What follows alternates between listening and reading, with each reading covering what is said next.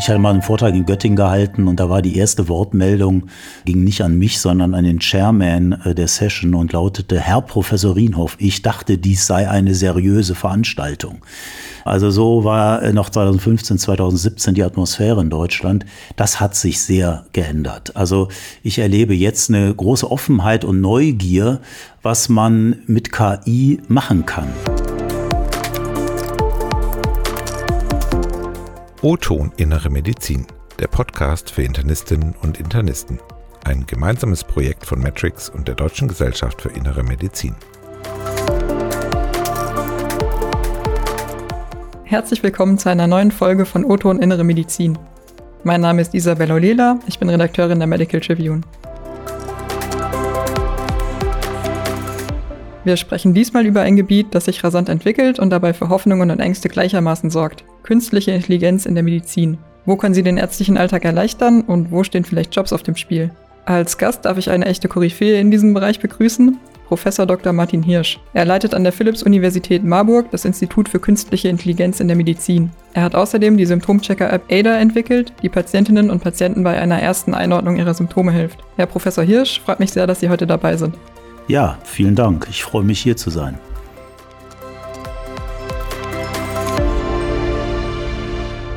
Meinen Sie denn, statt uns könnten auch zwei KI diese Podcast-Folge führen? Ja, gute Frage. Also ich hoffe nicht, dass unser Gespräch so seelenlos wird, wie es wäre, wenn sich zwei KIs unterhalten würden. Aber in der Tat ist das wahrscheinlich möglich. Also wir haben hier am Institut zum Beispiel einen virtuellen Arzt, also eine Arzt-KI, der wir den Auftrag geben, herauszufinden, was ein Patient hat. Und dieser Patient ist aber auch eine KI. Und dann sieht man hier zwei Avatare auf sich gegenüberstehenden Bildschirmen sich miteinander unterhalten. Und der Arzt versucht halt herauszufinden, was dieser virtuelle Patient hat und kommt auch zum Erfolg tatsächlich. Und es ist sehr interessant, so einem Dialog zwischen zwei KIs zuzuhören, da solche KI-Systeme einfach andere Logiken benutzen als wir Menschen. Und by the way, also der, der Arzt findet in der Regel dann schon raus, wenn der Patient also ein eindeutiges Krankheitsbild hat, was der Patient hat. Die Gespräche sind sehr informativ, äh, aber seelenlos. Ne? Und von daher glaube ich nicht, dass, äh, hoffe ich mal, dass einen solchen Dialog, wie wir ihn hier haben, äh, nicht zwischen zwei KIs stattfinden kann. Genau, wir wollen das natürlich weit übertreffen. Ja, dann starten wir am besten mit einem kurzen Überblick, weil KI in der Medizin als Bereich in den letzten Jahren ja auch einfach sehr rasant gewachsen ist. In welchen Bereichen der Medizin und speziell in der inneren Medizin werden denn KI-Anwendungen schon genutzt? Grundsätzlich muss man erstmal sagen, dass in der wirklichen klinischen oder medizinischen Routine KI noch keinen Eingang gefunden hat. Am ehesten im Kontext von Großgeräten in der Bildgebung, da bauen die Hersteller zum Teil einfach schon KI-Systeme ein, die bei der Auswertung der Bilder helfen, schreiben aber immer dazu, dass man sich nicht darauf verlassen darf, dass das alles noch Beta ist und so weiter. Also wirklich Eingang in die tägliche Routine werden Sie KI selten finden.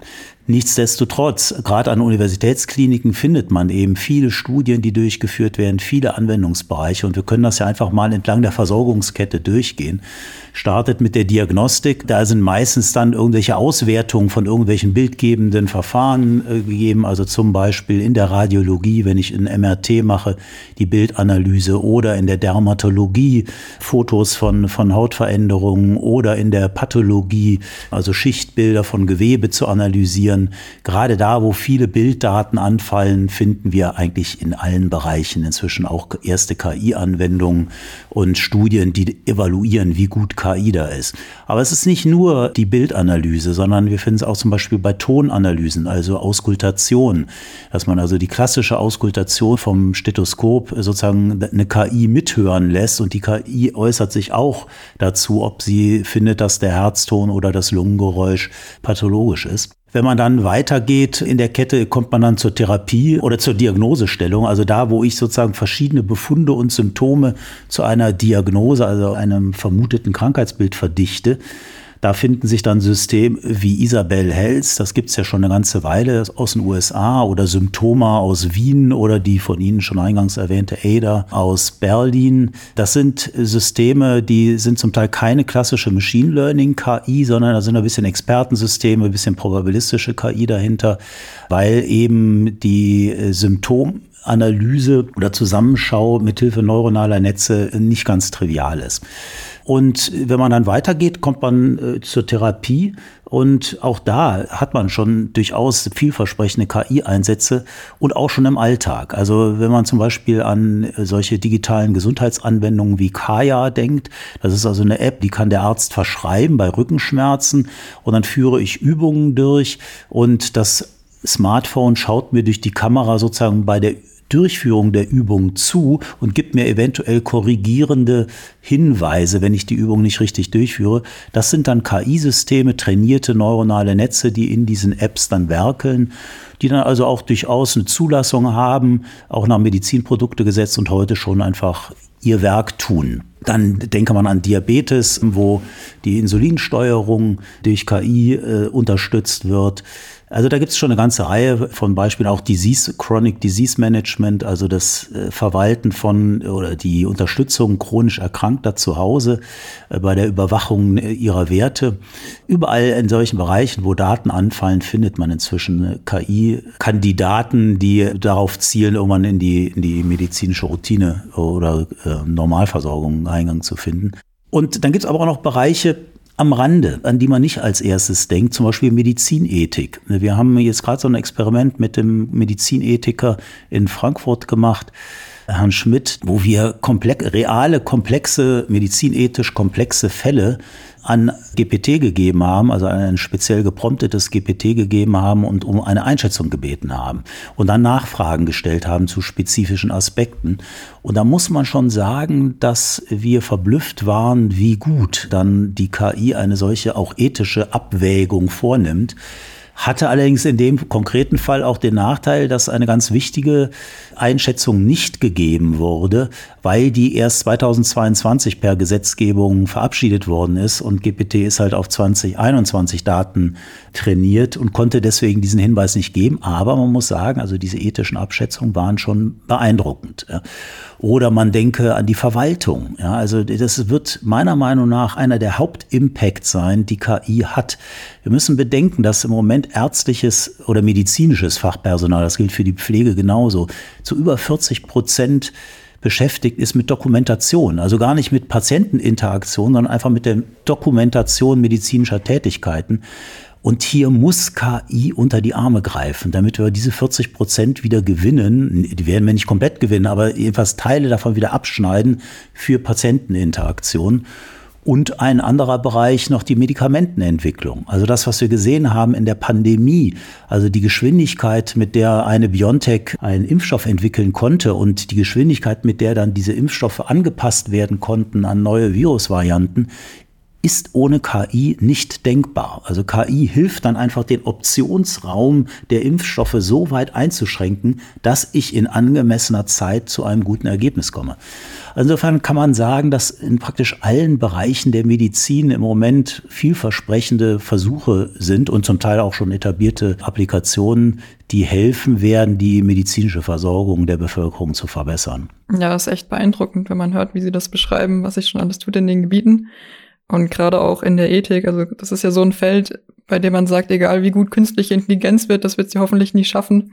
Das verblüfft natürlich. Ich habe auch eine Studie gelesen, in der ein Sprachmodell auch sehr empathisch von Patienten wahrgenommen wurde. Also auch künstliche Empathie scheint ein Thema zu werden.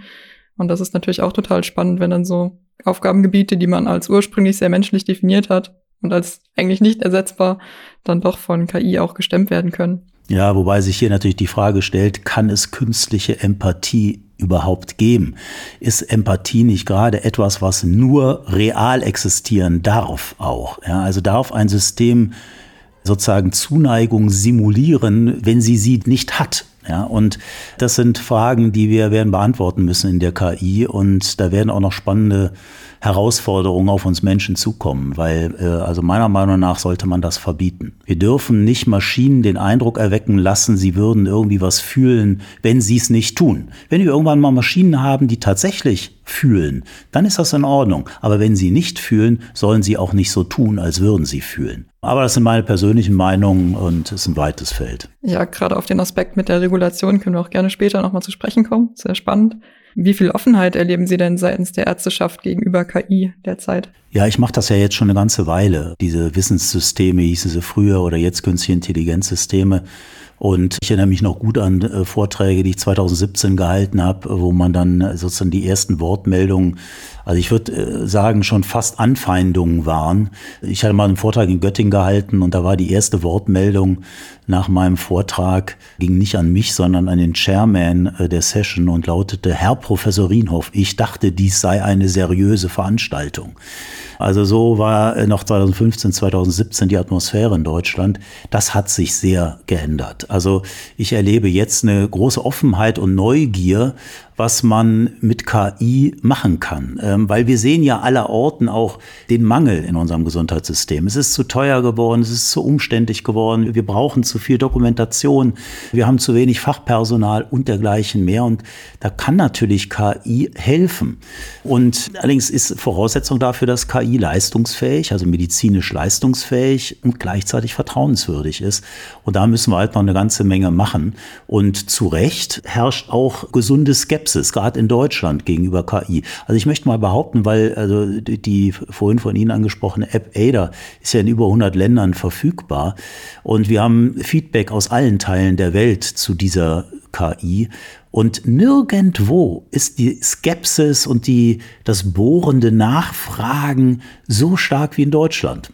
Und ich finde das nicht nur schlimm. Es, es nervt auch, aber es ist auch richtig. Ja, wir müssen sicherstellen, dass eine solche KI vertrauenswürdig ist, mit unseren Daten gut umgeht und verlässliche Ergebnisse liefert. Und von daher sehe ich eine große Neugier und Offenheit, aber auch den Willen und die Forderung, KI vertrauenswürdig zu machen. Und das ist auch richtig so. Mhm.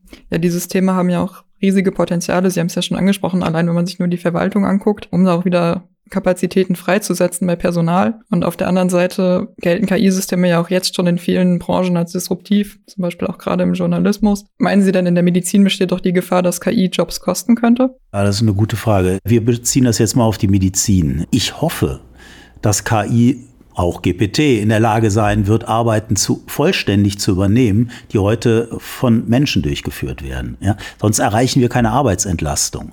Wenn KI nur ein weiteres Werkzeug ist, was wir Ärztinnen und Ärzten, Pflegerinnen und Pfleger zumuten, ist es nur eine Zusatzbelastung. Um wirklich arbeitsentlastend wirksam zu werden, muss sie Arbeiten übernehmen können die heute von Menschen durchgeführt werden. Von daher hoffe ich mal, dass KI so leistungsfähig wird. Denken Sie ans überlastete Personal, an äh, Mangel an Fachkräften. Das sind ja alles Phänomene, die wir beobachten und denen wir irgendwie begegnen müssen. Und denken Sie vor allen Dingen an den globalen Süden. Es gibt über vier Milliarden Menschen auf dieser Erde, die keinen wirklichen Zugang zu medizinischer Versorgung haben, ja, weil die nächsten Ärztinnen und Ärzte einfach zu weit weg sind, als dass die da hinkommen könnten. Und das sind vier Milliarden. Und in solchen Regionen kann KI natürlich Personen ersetzen, vielleicht eines Tages, die einfach nicht existieren. Also insofern muss man sich fragen, ist das ein Ersatz von Personen? Ja, die Arbeit könnte auch von Menschen durchgeführt werden und sollte eigentlich auch, aber die Menschen sind nicht da, weil wir zum Teil einfach zu wenig Fachkräfte haben und äh, die Fachkräfte, die wir haben, nicht in diesen Ländern arbeiten wollen und werden. Und von daher hoffe ich schon, dass KI so leistungsfähig wird, dass sie potenziell in der Lage ist, solche menschlichen Tätigkeiten auch zu übernehmen. Oder nein, nicht menschliche Tätigkeiten, sondern Tätigkeiten, die heute von Menschen durchgeführt werden, zu übernehmen. Besonders auch halt in den unterversorgten Gebieten. Und das gilt auch für Teile von Deutschland. Ja, wir haben äh, durch den Mangel an Landärzten, ja, das ist ja ein bekanntes Problem und, und wird auch ein zunehmendes Problem in Deutschland, weil wir immer älter werden. Die alten Menschen leben da, die sind weniger mobil, die leben leben dann weiter in ihren Dörfern, dort gibt es aber keine Ärzte mehr. Müssen die dir jetzt für jede kleine Untersuchung viele Kilometer fahren, um zum nächsten Arzt zu kommen? Oder kann man da nicht vielleicht auch KI-Systeme auf Smartphones oder in, in Spezialdevices haben, die ihnen helfen, ihre Gesundheit auch zu Hause zu managen? Also von daher ist das, ich glaube nicht insgesamt, dass in einem Land wie Deutschland irgendeine medizinische Fachkraft durch KI in absehbarer Zeit ersetzt werden wird. Man kann hier auch noch eine Schleife drehen, die nicht uninteressant ist. Mein Spruch ist da immer, je technischer und maschinisierter Medizin betrieben wird, umso eher ist diese Medizin durch KI ersetzbar. Das heißt, wenn wir ein sehr technisches Verständnis von Medizin haben, wird sie auch durch Technik ersetzt werden können. Wenn wir allerdings ein menschliches Bild von Medizin haben, ja, dass eine Arzt-Patient-Beziehung wirklich eine zur zwischenmenschlichen Begegnung wird, dann wird sie nie durch Maschinen ersetzt werden können, weil zwischen Maschinen und Menschen keine zwischenmenschliche Begegnung möglich ist. Ja.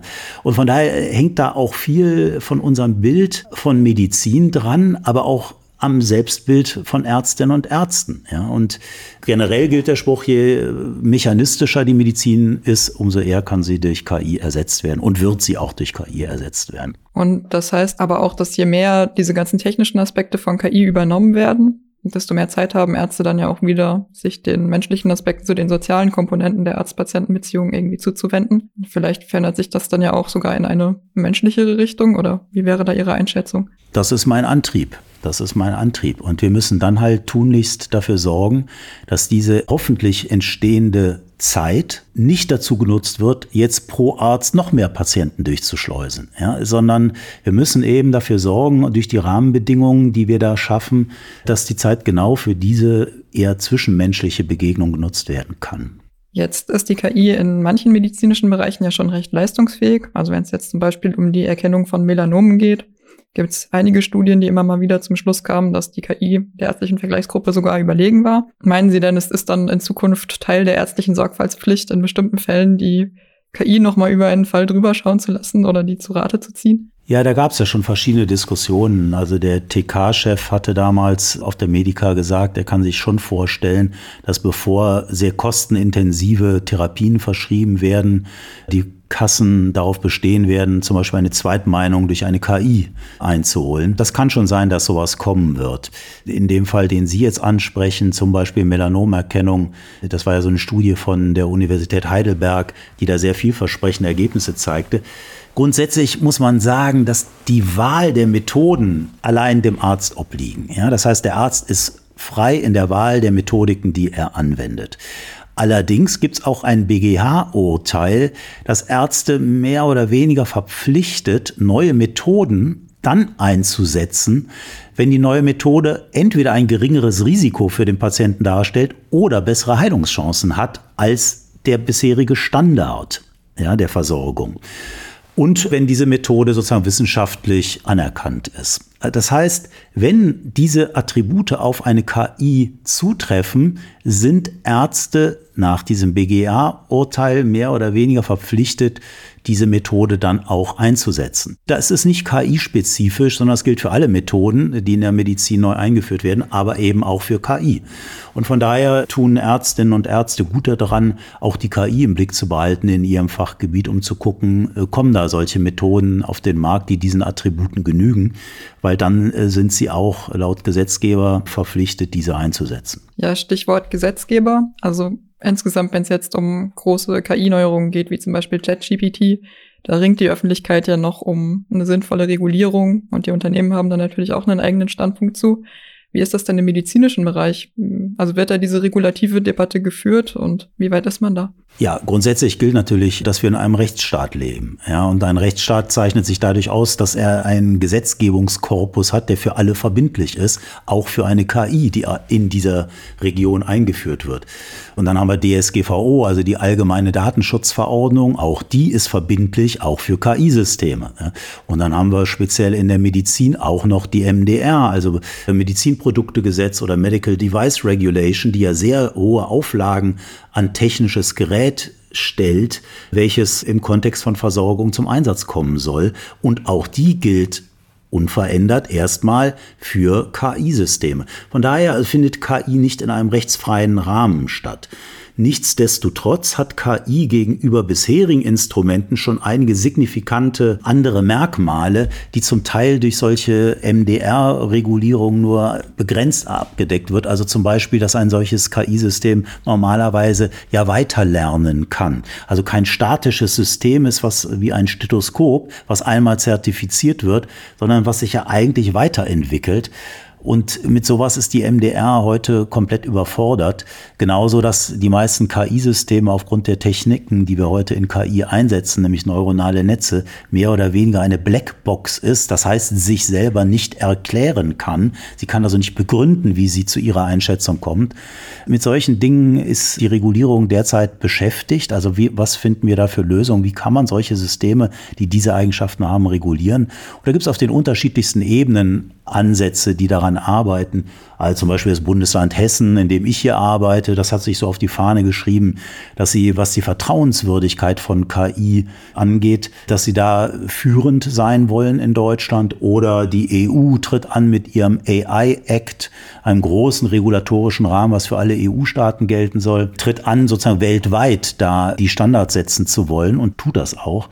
Ähm, also da gibt es sozusagen auf den unterschiedlichsten Ebenen Ansätze, aber die sind alle noch nicht fertig und das wird noch ein, zwei, drei Jahre dauern, bis, da, bis wir da erste Umsetzung in die Praxis sehen und dann muss man die Gesetzgebung abwarten. Ja, das sind ja nur regulatorische Rahmen und dann muss man gucken, wie die Gerichte entscheiden und das wird sich aber einpendeln in den nächsten Jahren. Das heißt, bis dahin ist aber auch damit zu rechnen, dass solange wie der Gesetzgebungsprozess eben dauern wird, dass es so lange auch noch dauern wird, bis dann Anwendungen wirklich in die, in die Klinik finden, jetzt von Gesundheits-Apps abgesehen, die schon reguliert sind. Das kann man so sagen, ja. Also solange eine App den heutigen regulatorischen Bedingungen genügt, ist es ja in Ordnung. Äh, dann kann sie auch zum Einsatz kommen und das passiert ja auch schon.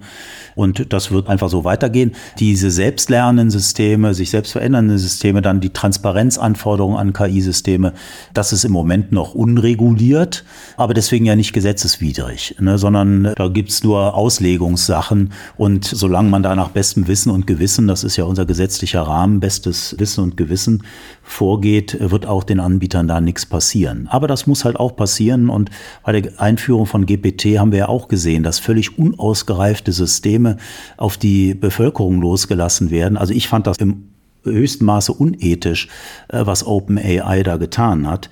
Aber es ist nicht gesetzeswidrig, es ist nur unsittlich. Ja, spannend. Was würden Sie daran kritisieren, dass ChatGPT so einfach auf uns losgelassen wurde? Ja gut, wir machen die Experimente, dass wir uns mit GPT über bestimmte ethische Fragen unterhalten und dann behauptet GPT etwas, dann fragen wir nach, äh, hast du Belege dafür, für diese Annahme? Dann sagt GPT, ja, habe ich, hier sind klinische Studien und legt einem eine Liste von fünf Studien hin, von denen existieren aber überhaupt nur zwei. Und dann sagt man, okay, aber die drei Studien, die gibt's doch gar nicht. Dann kommt oh ja, du hast recht, es tut mir leid, dass ich hier Unruhe gestiftet habe, hier sind die richtigen Studien. Und die gibt's auch nicht. Dann fragt man nach, okay, die gibt's auch nicht. Äh, ja, okay, ja, Entschuldigung, hier ist jetzt die richtige. Dann fragt man, äh, wie sicher bist du dir, dass das die richtige Studie ist? Dann sagt das System, ich bin mir ganz sicher. Dann fragt man nochmal nach, auf einer Skala von 0 bis 100 Prozent, wie sicher bist du dir, dass das jetzt die richtige Studie ist? Dann sagt das System 100 Prozent. Und die Studie gibt es noch nicht mal. Also die ist nicht nur falsch, sondern es gibt sie gar nicht. Und das sind eben Dinge, so verhalten wir Menschen uns nur, wenn wir Betrüger sind. Ja, und das führt Bürgerinnen Bürgerinnen und Bürger in die Irre. Also weil normalerweise muss man sich darauf verlassen können, wenn jemand sagt, das ist 100 Prozent richtig und das dann auch so in eloquentem Deutsch oder Englisch daherredet. Äh, das ist ja sehr überzeugend, da muss man sich darauf verlassen können. Und das können wir bei diesem System nicht. Das hört sich eloquent an, kann aber einfach frei fantasiert oder unwahr sein oder beides. Und das ist eben heikel. Ja, und äh, es gibt, glaube ich, gute Gründe. Google hat ja diese Technologie schon seit vielen Jahren, aber hat sie nie auf den Markt gebracht. Und ich glaube nicht nur, um nicht das eigene Geschäftsmodell zu disruptieren, sondern äh, weil es eben schwer kontrollierbar ist. Und äh, da finde ich es in hohem Maße unsittlich, dass GPT zu dem Zeitpunkt so eine Technologie auf den Markt bringt. Ja, ein großer Kritikpunkt, wenn es um neuronale Netze geht und das Training mit Massen von Daten, dann schalten sich auch gerne Datenschützer ein, die das Ganze für ethisch auch nicht vertretbar halten. Aber es gibt ja andere Wege, KIs zu trainieren. Sie haben ja zum Beispiel mit ADA eine hybride KI entwickelt. Wie wird denn ADA zum Beispiel im Vergleich trainiert? Ja, also erstmal grundsätzlich ist, ist der Datenvorwurf berechtigt, weil wir einfach bei den heutigen Technologien große Datenmengen brauchen. Das liegt aber vor allen Dingen an der Insuffizienz der Algorithmen, die wir zum Lernen benutzen. Ja, das ist, die Technologien, die wir einsetzen, brauchen viele Daten und die sind eben in der Medizin zum Beispiel bei seltenen Erkrankungen, bei untypischen Erscheinungsbildern von Erkrankungen, von häufigen Erkrankungen oder bei Multimorbidität sind diese Daten einfach nicht in der Stückzahl verfügbar. Nutzbar, geschweige denn in hoher Qualität. Und deswegen taugen für die wichtigen Bereiche, also wo Menschen, wo Ärztinnen und Ärzte wirklich Unterstützung bräuchten, taugen die Methoden nicht. Und das war mir, stand mir damals, 2010 war das ja, als wir uns auf den Weg gemacht haben mit ADA, stand mir das sehr klar vor Augen. Und wir haben uns dann deswegen für eine andere Form von künstlicher Intelligenz, nämlich sogenannter probabilistischer Systeme, entschieden. Da geht es darum, dass man sagt, wie wahrscheinlich ist es, dass ich die Krankheit habe, wenn ich das Symptom habe und wie wahrscheinlich ist es, dass ich das Symptom habe oder den Befund habe, wenn ich die Krankheit habe. Das sind ja so die beiden Wertepaare, die man dann braucht. Die muss man halt für alle Krankheiten und Befunde und so weiter durchspielen und tut das in einem normierten Wortraum und hat dann ein riesiges Wahrscheinlichkeitsnetz mit vielen hunderttausend oder Millionen Verbindungen, Wahrscheinlichkeitsverbindungen zwischen Krankheiten, Symptomen, Befunden, Risikofaktoren und so weiter. Und auf diesem Netzwerk werkelt dann ein Algorithmus. Ich sage also im Worst Case, ich habe Bauchschmerzen. Dann stellt sich der Algorithmus sozusagen auf den Knoten Bauchschmerzen und sagt, okay, es gibt so viele Bauchschmerzen guckt sich in der Umgebung um und sieht dann 100 Wege und muss halt jetzt entscheiden, welche Route ist die vielversprechendste äh, in Richtung einer möglichen Erklärung.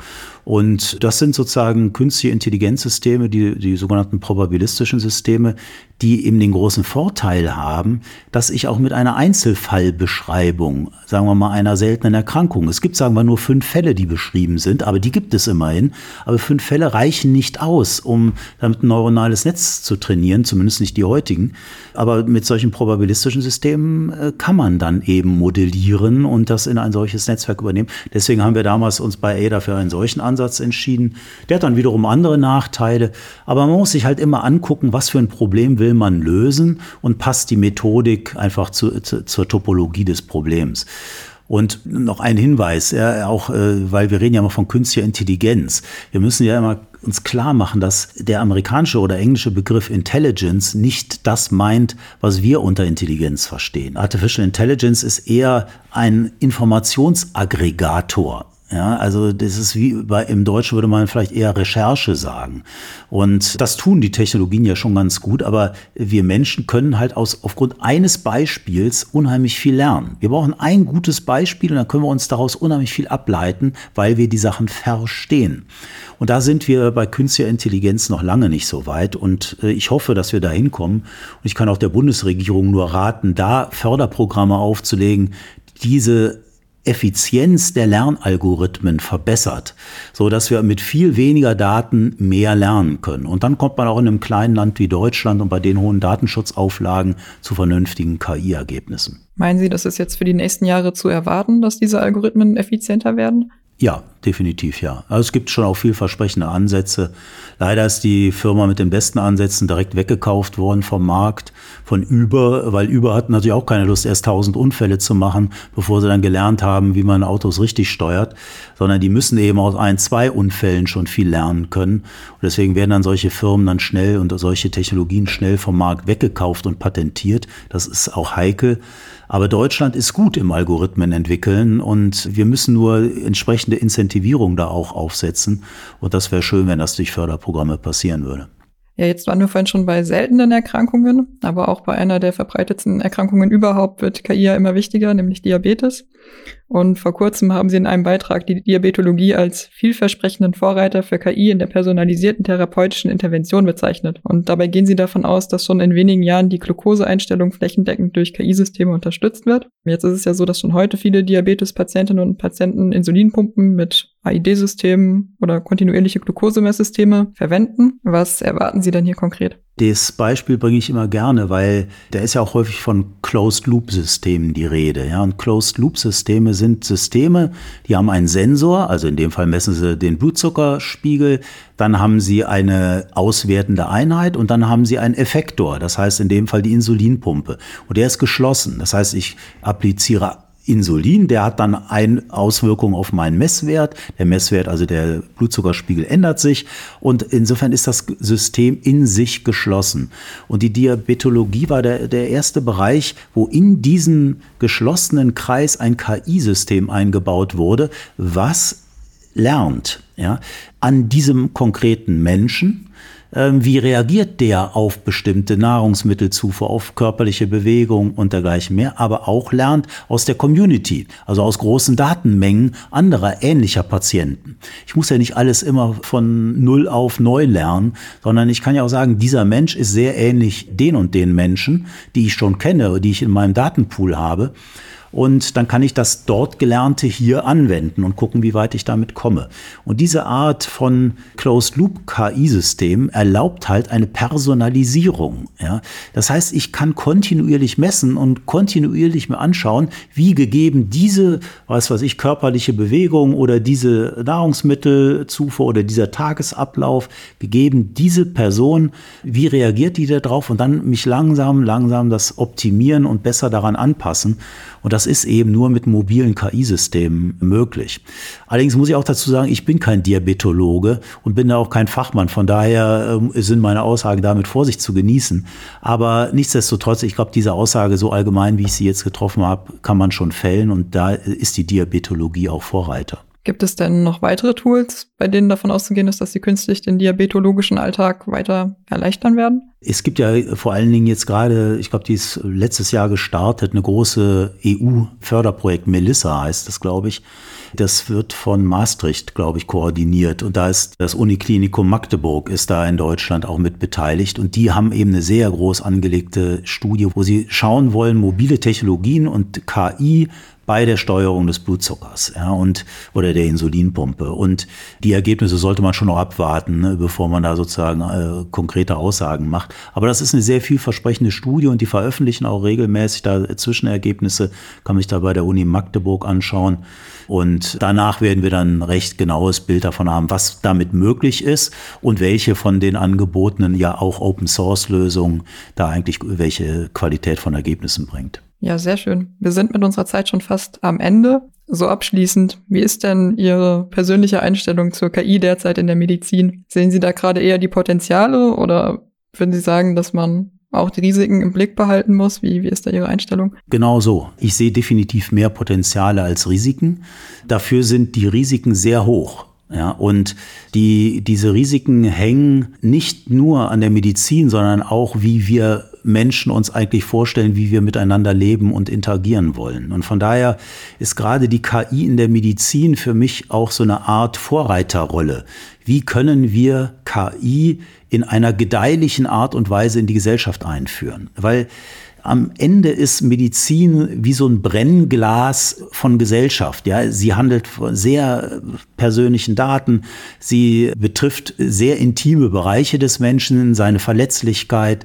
Sie behandelt sozusagen die Interaktion zwischen einem Hilfesuchenden und einem Hilfegebenden, also eine soziale Interaktion und so weiter und so weiter. Und deswegen wird auch von den KI-Befürwortern genauso wie von den KI-Gegnern immer wieder die Medizin genannt. Die Medizin ist da wirklich ein Vorreiter und deswegen finde ich sie auch so spannend.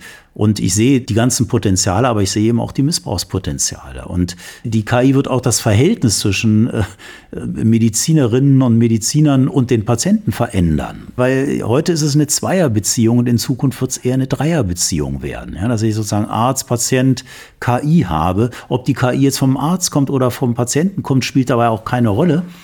Und die müssen auch nicht immer einer Meinung sein, aber da wird sich einiges tun. Und in der Summe bin ich da sehr, sehr optimistisch, auch bezüglich dessen, was Sie vorhin schon erwähnt hatten, dass KI nämlich helfen wird, die Sachlage schneller zu klären und auch vielleicht sogar besser zu klären als heute, so dass dann mehr Zeit bleibt für zwischenmenschliche Beziehungen. Und von daher ist meine Hoffnung tatsächlich das, was Sie vorhin andeuteten, dass KI auch helfen wird, die Medizin wieder menschlicher und zwischenmenschlicher zu machen und darin auch einen wesentlichen Zweck zu begründen, den Medizin hat. Denn Heilung erfahre ich nur, wenn es um wirkliches Heil geht. Und das ist nicht nur im körperlichen Wohlbefinden, sondern eben auch im seelischen. Und das, da kann KI nicht helfen. Ja, mehr Menschlichkeit im Gesundheitssystem und mehr Zeit von echten Menschen für Menschen durch KI. Das wäre natürlich super schön. Ja? Genauso, ja. Ja, super. Dann vielen Dank, dass Sie sich heute die Zeit genommen haben. Ja, vielen Dank für Ihre Zeit, ja. Dann hoffen wir, dass Sie, liebe Zuhörerinnen und Zuhörer, die Folge genauso spannend fanden wie wir. Und falls Ihnen die Folge gefallen hat, dann abonnieren Sie uns gerne auch auf Spotify oder einer anderen Podcast-Plattform. In zwei Wochen geht es dann wie immer weiter mit O-Ton Innere Medizin. Hören Sie gerne rein.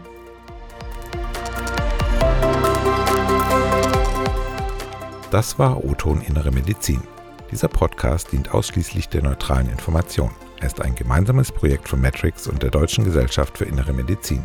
Der gesprochene Inhalt ist frei von jeglichen Interessenskonflikten. Ein Produkt der Matrix Group.